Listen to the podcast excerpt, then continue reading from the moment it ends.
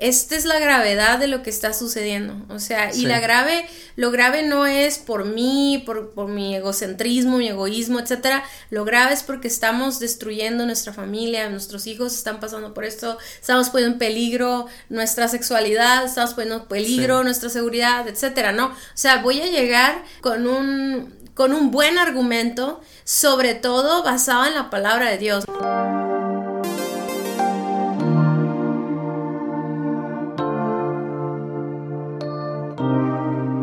¿Cómo están? Nosotros somos Dani, Cintia Osuna y este es nuestro podcast Indivisibles. Bienvenidos a todos los que nos están escuchando. Gracias a todos los que han recorrido estos 85 episodios con nosotros.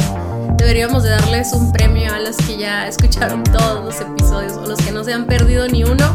Y si tú nos estás escuchando por primera vez, te decimos que bienvenido también, pero te queremos comentar que tenemos muchos episodios anteriores donde hablamos de este concepto de indivisibles. Y estas últimas semanas hemos estado hablando acerca del endurecimiento del corazón.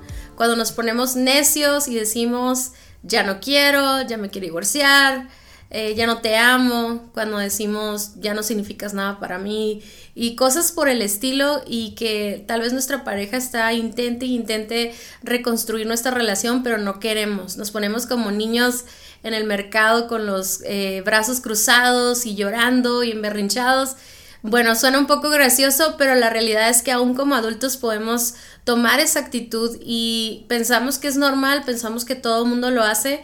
Sin embargo, la Biblia nos habla que es una necedad, ¿no? Un endurecimiento de nuestro corazón. Sí, y es bien interesante, Cintia, porque, eh, digo, estamos haciendo referencia a esta pregunta que le hicieron a Jesús sobre el divorcio y él habló de la raíz del problema, o sea, se fue directo a la yugular, digamos, del problema del divorcio y él dijo que el problema era la dureza del corazón. Entonces, e, es interesante, Cintia, pero nunca lo habíamos eh, tratado con tanta profundidad este tema y, viéndolo de tantas maneras y darnos cuenta de que efectivamente, o sea, Jesús tenía razón.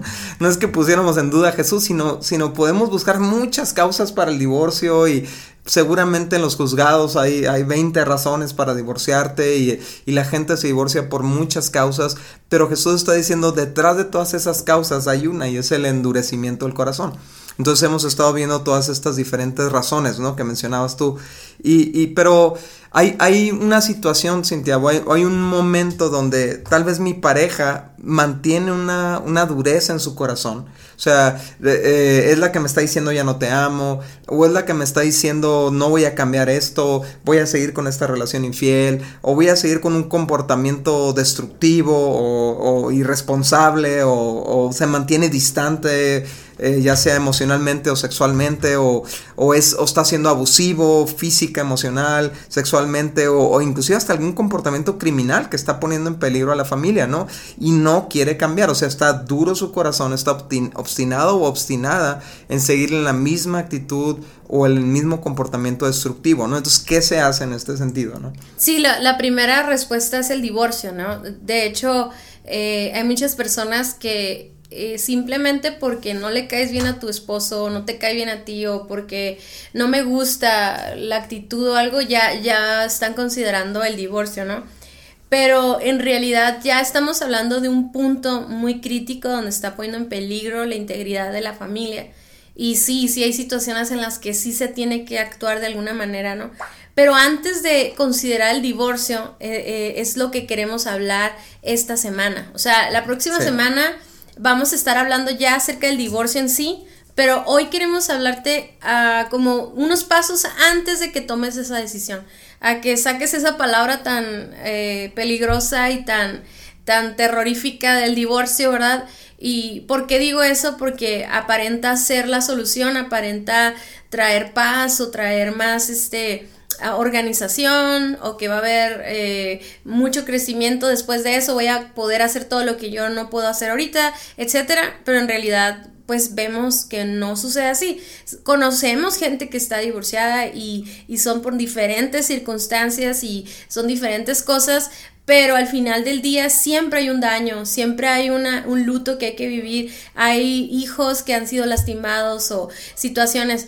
Pero aún si se tiene que llegar al divorcio, hay forma de hacerlo de manera correcta y es lo que vamos a ver la próxima semana. Por eso te digo esto porque hay, hay personas que han enfrentado un divorcio y que de alguna manera Dios los ha tomado de su mano y han atravesado por todo eso, Dios ha guardado a sus hijos, se han puesto de acuerdo y pues ha, ha sido un caso pues lo más sano posible, ¿no?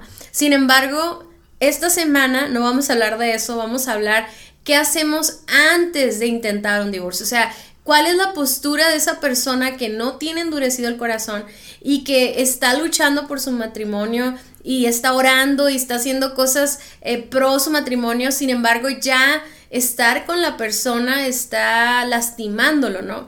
Eh, ya está en una posición muy vulnerable porque cuando ya el endurecimiento del corazón ha, pasado las barreras, ¿no? Del respeto, la, la falta de honra, este, la agresividad, las actitudes, pues ya, ya no se trata solamente de, de, de decir, hoy pues es que si quiero continuar contigo, te, te sigo amando, sino que estás poniendo en riesgo, tú mismo estás poniéndote, Dani, o sea, en una posición donde constantemente te están lastimando y todo. Exacto.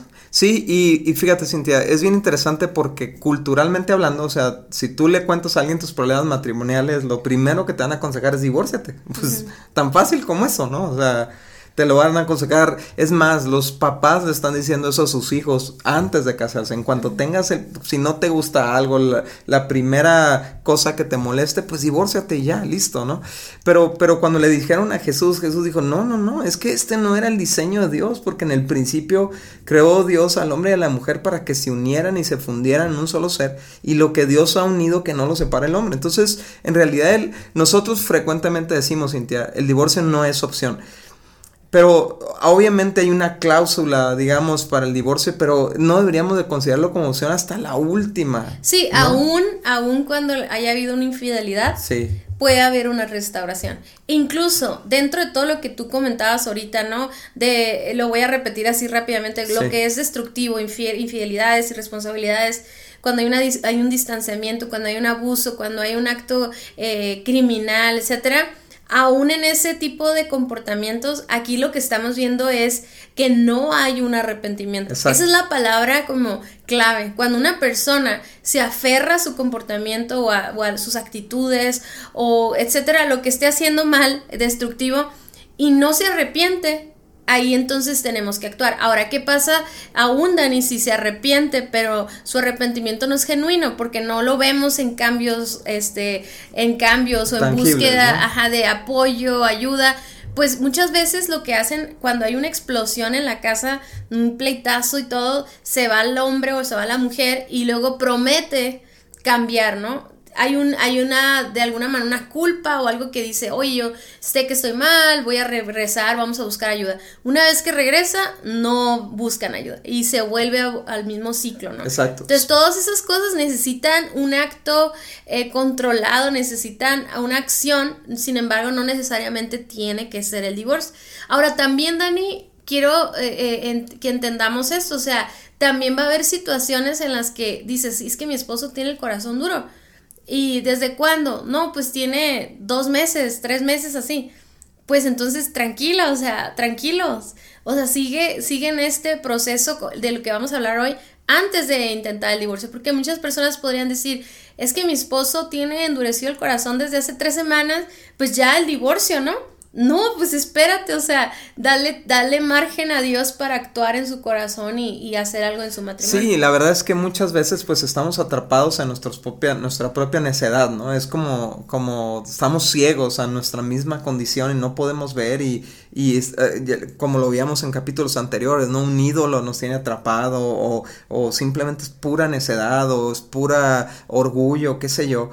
Pero, pero hay cosas que podemos hacer nosotros como el esposo, digamos, sensato, ¿no? O la esposa sensata, hay cosas que tú puedes hacer para, para tratar de provocar a un, arrepentimiento. Sí, el que está viendo la realidad. El que está viendo la realidad. Porque muchas veces e, e, ese endurecimiento del corazón te ciega no te das cuenta de lo que estás haciendo, o sea, no te das cuenta de lo que estás ofendiendo. Del daño que estás no puedes, o sea, está cegado tu corazón, tus ojos espirituales están cegados, incluso hasta tus ojos este, físicos no alcanzan a ver lo que estás haciendo, pero la otra pareja, ¿qué es lo que tiene que hacer, Dani? O sea, ¿qué, ¿Qué hago yo? ¿Qué hace esa amiga o amigo cuando él dice, es que yo no sé qué hacer? O sea, eh, mi esposo está llegando con drogas, mi esposo sigue con esa mujer y, estoy poniendo en riesgo mi, mi, mi, integridad, mi salud. O sea, ¿qué hacemos, no? Lo primero es orar por tu pareja. Y yo sé que suena como la respuesta eh, digamos, espiritualmente correcta para personas de fe y todo eso, pero la verdad es que cuando estás, tienes este coraje contra tu pareja por, por su necedad de corazón y todo eso, ni siquiera quieres orar muchas veces por miedo a que Dios te diga, este, o sea, ora por tu esposo, ¿no? O sea, o cambia tu corazón o lo que sea, ¿no? Pero, pero orar por nuestro esposo tiene poder. Y Santiago 5, 16 al 17 dice, confiénsense los pecados unos a otros y oren los unos por otros para que sean sanados, porque la oración ferviente de una persona justa tiene mucho poder y, da resultados maravillosos. Y esto es algo que hemos estado hablando en, en recientes conferencias, Cintia, ¿no? Cómo el poder de uno conectado con Dios. De hecho, en el podcast que grabamos con nuestros amigos de Cordón de Tres, que por cierto vayan a escuchar ese podcast, es bastante bueno, eh, eh, hablábamos de este poder que tiene una persona aliándose con Dios, porque ya son dos. Y a veces una persona en esta condición, donde tú ves a tu esposo o a tu esposa en esta necedad, en esta cerrazón, dices, pues, ¿qué puedo hacer yo contra eso, no? Estoy solo, estoy sola en esta situación. No estás solo, porque Dios es tu aliado para recuperar el corazón de tu, de tu pareja, ¿no? Sí, y también aquí se hace muy importante recalcar esto, hay que, hay que hacer oraciones inteligentes, por así decirlo, o sea, hay que dirigir correctamente nuestras oraciones a Dios, porque muchas veces puedes estar decir, es que sí estoy orando por mi matrimonio, ¿no?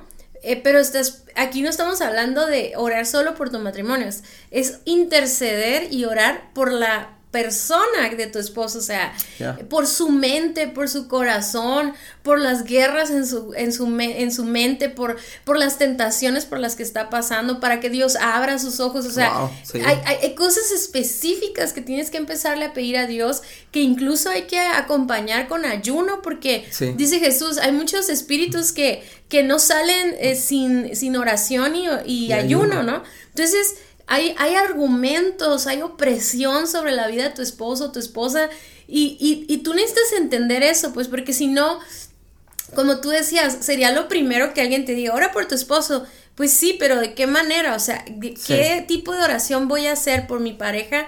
Porque realmente entiendo que el endurecimiento del corazón es algo espiritual, es algo que está en el alma de mi esposo y que está, está una guerra en su corazón por, por hacer la voluntad de Dios o no hacer la voluntad de Dios, en permanecer en un pecado, no sé, ¿no? Sí, sí, sí. Entonces sí necesito, yo, yo creo que necesitamos recalcar que es muy importante orar de manera estratégica, o sea, específica y con la autoridad que Dios nos ha dado. Este, porque muchas veces podemos estar orando, como lo dice también en la palabra, ¿no? Que muchas veces no recibimos lo que pedimos porque no lo pedimos bien. Entonces, muchas veces estamos desde una postura egoísta, desde una postura de mi felicidad o de que mi matrimonio funcione, pero yo creo que como hijos de Dios, sobre todo si la pareja son hijos de Dios, los dos, lo que más nos debe preocupar es la, es la, la condición espiritual de nuestro esposo. O sea, aún sobre nuestra relación de matrimonio. Y, y por ejemplo, en el caso de, de, que estamos hablando hoy, ¿no? ¿Qué hago antes del divorcio? Pues tengo que orar a Dios también, o sea, aparte de orar por mi esposo y todo, tengo que orar por sabiduría para actuar de la manera correcta. O sea, que Dios me dé el discernimiento, eh, que en otras palabras es como la intuición o la el, que yo pueda ver más allá de mis ojos naturales si, la, si, el, si el paso a seguir es una separación o el paso a seguir es un divorcio o el paso a seguir es ¿qué, qué sigue después de esto? O sea, si yo ya estoy viendo todo el escenario en el que sigue aferrado y sigue así, ¿qué voy a hacer? O sea, el siguiente punto que vamos a hablar hoy tiene que ir acompañado de oración, tiene que ir acompañado de discernimiento para que yo pueda buscar la manera y el espacio para confrontar en privado. Es el punto número dos, ¿no? y, parte de la oración tiene que ser orar por el quebrantamiento del corazón de nuestro. Está endurecido y, por eso no puede arrepentirse, que el, Espíritu Santo es el único capaz de quebrantar corazones, ¿no? Y, es una promesa de Dios que Él va, que va a quebrantar corazones duros y, y los va a convertir en corazones blandos y obedientes y receptivos a Dios, ¿no? Eso podemos orar. O sea, me encantó si, si pudiéramos puntualizar lo que mencionaste, Cintia, es orar para que se abran los ojos de nuestra pareja, para que verdad llegue a su corazón, para cancelar toda mentira que se esté creyendo, para aclamar por la salvación de su alma. Y sanidad de su corazón. La sanidad de su corazón, el, el este, uh, y, y, el arrepentimiento, ¿no? Entonces, así muy, muy puntual, ¿no? Y, y como decías, el punto número dos es confrontar en privado. Y, y Cintia, mira, usualmente cuando nuestra pareja está obrando mal, está, está en un comportamiento destructivo, ¿no? Que necesita confrontación. Normalmente le confrontamos, pero cuando estamos eh, molestos, temerosos, ansiosos, este, eh, o sea, nosotros confrontamos pero de una manera súper reactiva, ¿no? Y, y, atacamos y agredimos y entonces nuestra pareja se pierde de la confrontación porque se le cierra la, los oídos por la forma en la que le confrontamos. Entonces, confrontar en privado es una, es una conversación muy tranquila. O sea, muy tranquila de la persona que va a confrontar. O sea, es una, como tú dijiste, ¿no? Es algo que se tiene que orar primero. Yo tengo que encontrar paz en Dios y, tranquilidad y sabiduría para las palabras que voy a utilizar. Y yo tengo que ma mantener la actitud lo más serena posible para que mi forma de confrontar no sea un estorbo para la verdad que quiero eh, eh, que mi pareja vea, ¿no? Entonces me, gusta lo que dice Mateo 18:15, dice, si un creyente peca contra ti, en este caso tu pareja, háblale en privado y hazle ver su falta. Si te escucha y confiesa el pecado, has recuperado a esa persona. Entonces, a mí me encanta eso porque muchas veces lo que andamos haciendo, Cintia, es, es poniendo en evidencia a nuestra pareja con todo el mundo, ¿no? Y, y poniendo mensajes ahí en Facebook o, o contándole a todo el mundo. Y, y, y entonces esto, lejos de, de, guiar a nuestra pareja al arrepentimiento, le lleva a más cerración y más dureza, ¿no? Retomando lo que decías, Daniel, o sea, muchas veces eh, usamos un mal momento para confrontar y a lo mejor mucha gente dice, no, es que yo ya le he dicho lo que no me gusta o lo que quiero que cambie, etcétera, pero no lo, no lo dijiste de una manera sensata, o sea, sí. fue en una explosión, fue gritando, fue eh, en un ambiente de, donde ni siquiera, se, ni siquiera te escuchó, o sea, ni siquiera, sí. a lo mejor estaba borracho, a lo mejor estaba enojado, a lo mejor estaba cerrado su corazón, etcétera, no te escuchó. Pero estamos hablando aquí que ya oré y busqué un momento para apropiado para poder expresar.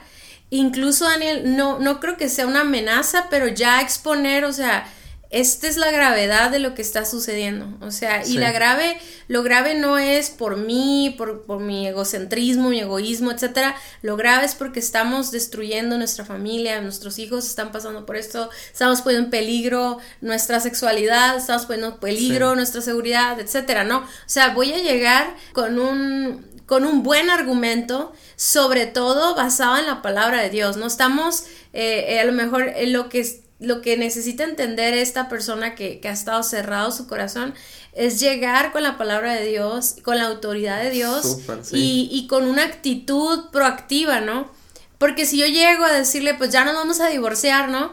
A lo mejor va a sonar como un chantaje o como una manipulación. Y, y algo que es súper importante con eso, Cintia, es, es, siempre ir hacia el problema, no hacia la persona. O sea, no atacar a la persona. No es lo mismo decirle, sabes que eres un borracho, a decirle, el, el, el, tu consumo de alcohol está causando estos problemas, ¿no? Nos está robando economía, nos está afectando de esta manera, nos está robando la paz, etcétera, etcétera. O sea, en el momento en que uno ataca a la persona, la persona se cierra. En el uh -huh. momento en que tú ah, gritas, la persona se cierra. O sea, y es tan importante que, que no, que la persona no se cierre, porque lo que tenemos que decirles es verdad, pues, y es algo que puede hacerle recapacitar, que es lo que dice este pasaje, ¿no? Sí, y luego ese mismo pasaje continúa, Daniel, y dice, pero si no te hace caso, o sea, hay una posibilidad de que la persona cuando ha pecado en contra tuya y tú lo confrontas con, la, con lo que te hirió, con lo que te lastimó, con lo que está poniendo en peligro, etcétera, puede que diga, estás loco, estás loca, no es cierto, no, no me,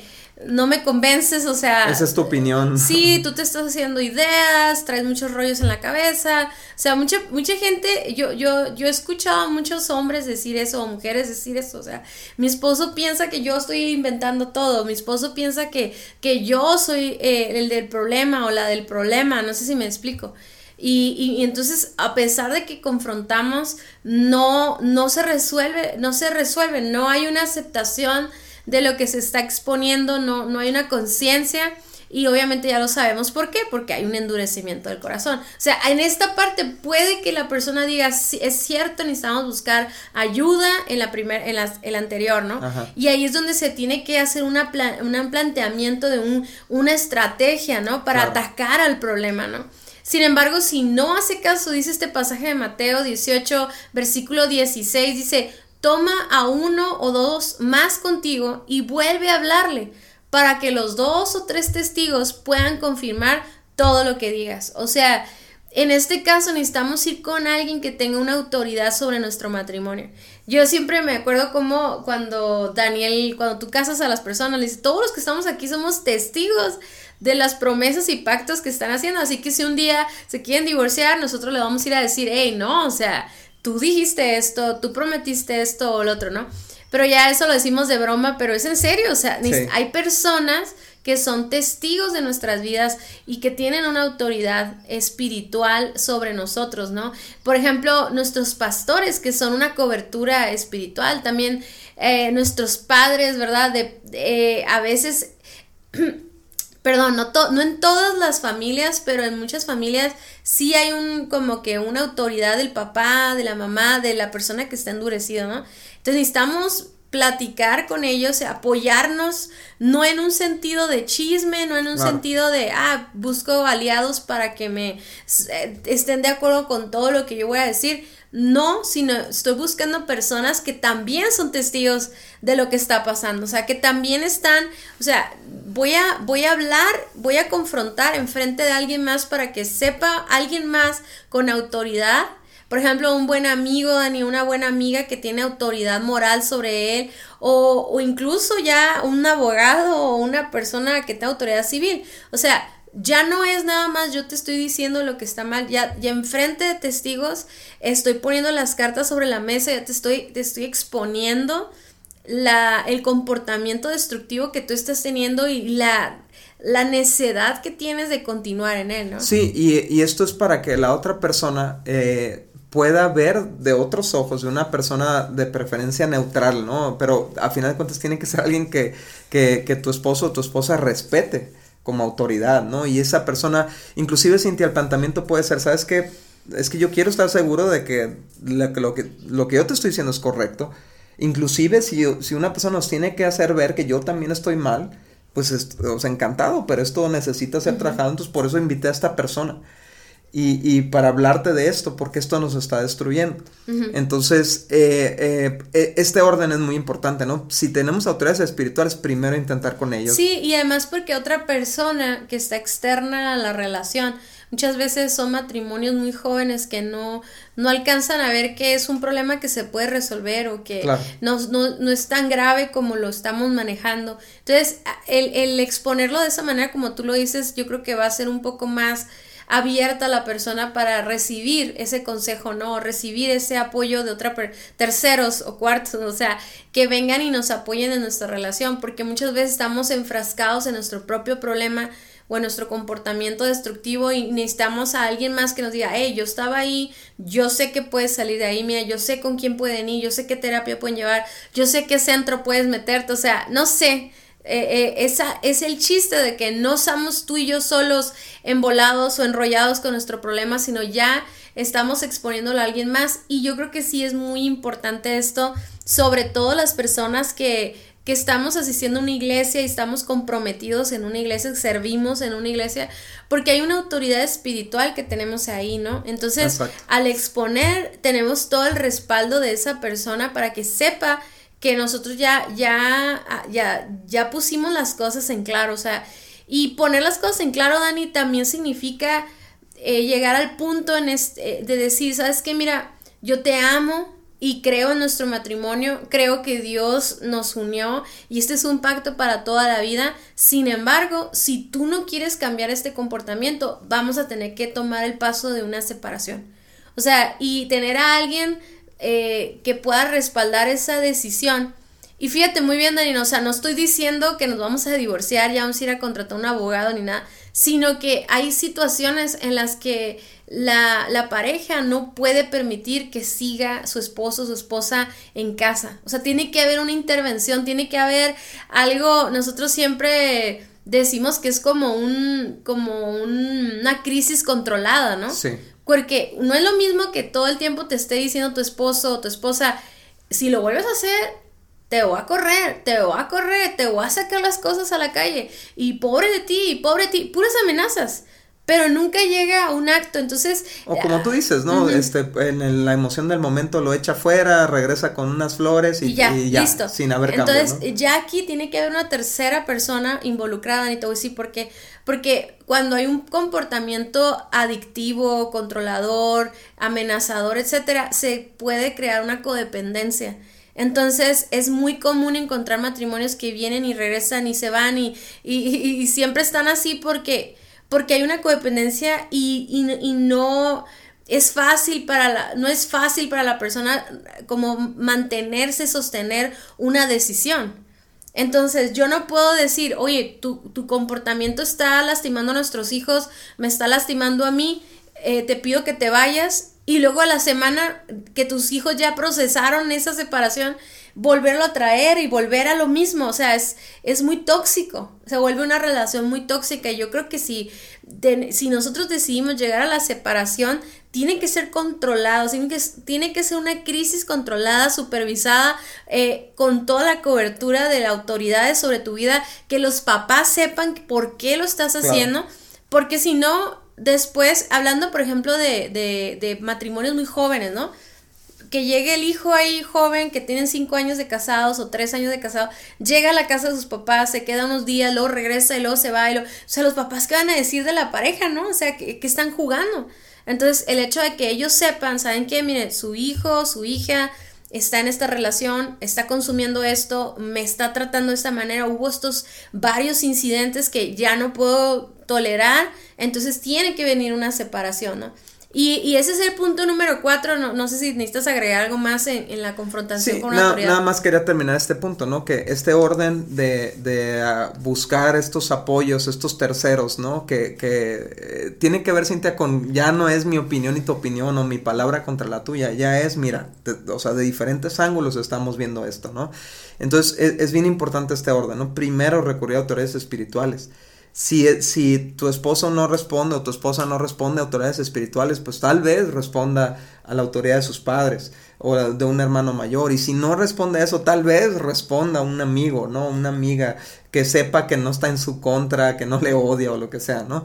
Y, y si no, pues entonces sí hay que recurrir a, la vía legal, ¿no? Una autoridad legal que pues la mayoría de nosotros decimos, pues contra este sí me cuadro, ¿no? O sea, si hay, por ejemplo, en, los casos de violencia intrafamiliar o cosas así, es, pues aquí están estos policías, ¿no? Para afirmarte que esto no puede continuar así. Claro. Y, y, y, y, va a haber una, una consecuencia legal si tú sigues con este comportamiento. ¿no? Sí, y porque muchas veces si, si optamos por la separación sin una consejería o sin cuando ya son casos muy graves y que hay cosas legales que tienen que intervenir ahí, pues también puede haber después como una demanda de abandono de hogar o, sea, o, o, cosas legales que necesitamos asesoría para que entonces esta separación sea controlada. Ese, el punto número cuatro es que no podemos permanecer, ya fíjense, no fue la primera opción o sea, no, no podemos caer en la rutina ni en el mal hábito de estarnos separando cada tres meses. Claro. Cada que hay un problema, que nos peleamos,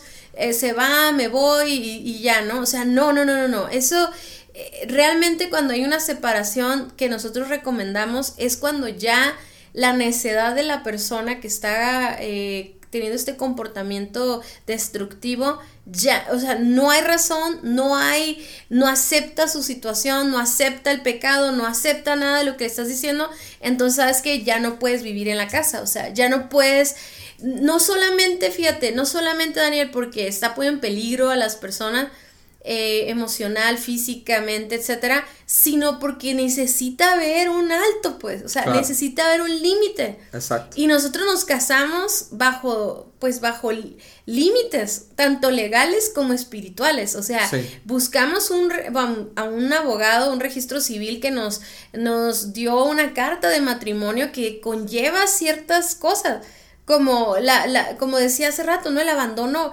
económico, o sea, pero también espirituales, o sea, de esa cobertura, esa protección, e, e, esa fidelidad, esa lealtad, etcétera. E, lo hicimos todos estos pactos y tú no estás cumpliendo con esos pactos, por lo tanto, ya no puedes tener los derechos que, que te, te daba ese pacto que tenemos. Ahora, en esta separación, pues también tenemos que hacerla de manera estratégica, tenemos que estar controlados, no podemos nomás actuar en nuestras emociones, pero sí se necesita poner espacio, no puede ser, no puede seguir. Y yo, yo he hablado con tantas mujeres que de repente se separan, pero luego de repente ya llega el esposo para ver a los hijos y llega a su casa y ahí está todo el día en la casa haciendo uso de todos los derechos, o sea, de toda la, la, hasta hacerle comida, lavarle, plancharle y todo. Entonces, no hay un, no hay un dolor, pues, ¿no? No hay, no hay una consecuencia de la, de, de, la, de lo que se aferró a su comportamiento. Sí, de hecho, pues ese es el propósito principal de la, de la separación, ¿no? Que haya una, digamos, un, un dolor, eh, un adelanto del dolor que va a implicar eh, en que esa relación termine en divorcio, ¿no? O sea, todo lo que se va a perder, la, la, la, la conexión con los hijos, la, el, el, el, los problemas económicos que eso conlleva, o sea, todo el desastre eh, que va a traer la separación es, es una probadita de lo que estás buscando al sostener este comportamiento, ¿no? Entonces no es una amenaza, como dices, no son consecuencias, es una, es, es un, el último recurso que tenemos. Cintia, yo creo que para ya ahondar en el tema de la separación, porque tenemos varios puntos ahí muy, muy importantes, muy delicados que, que tratar, o sea, cosas, cosas que tenemos que considerar. Eh, yo creo que vamos a ocupar otro capítulo porque es, mucha información y así es que te invitamos a, que te conectes la próxima semana para darle seguimiento a este tema de, cómo llevar una separación con propósito, controlada y ordenada una vez que todo lo anterior fue intentado y no funcionó. Muchas gracias por haber escuchado nuestro podcast. Para nosotros es muy importante escuchar tus comentarios. Síguenos a través de nuestras redes sociales en Somos Indivisibles en Instagram y Facebook. Y también puedes ver todos nuestros contenidos adicionales en nuestra página vivoalternativo.com. Si este podcast fue de ayuda para ti, te invitamos a que lo compartas con otros matrimonios. Hasta la próxima.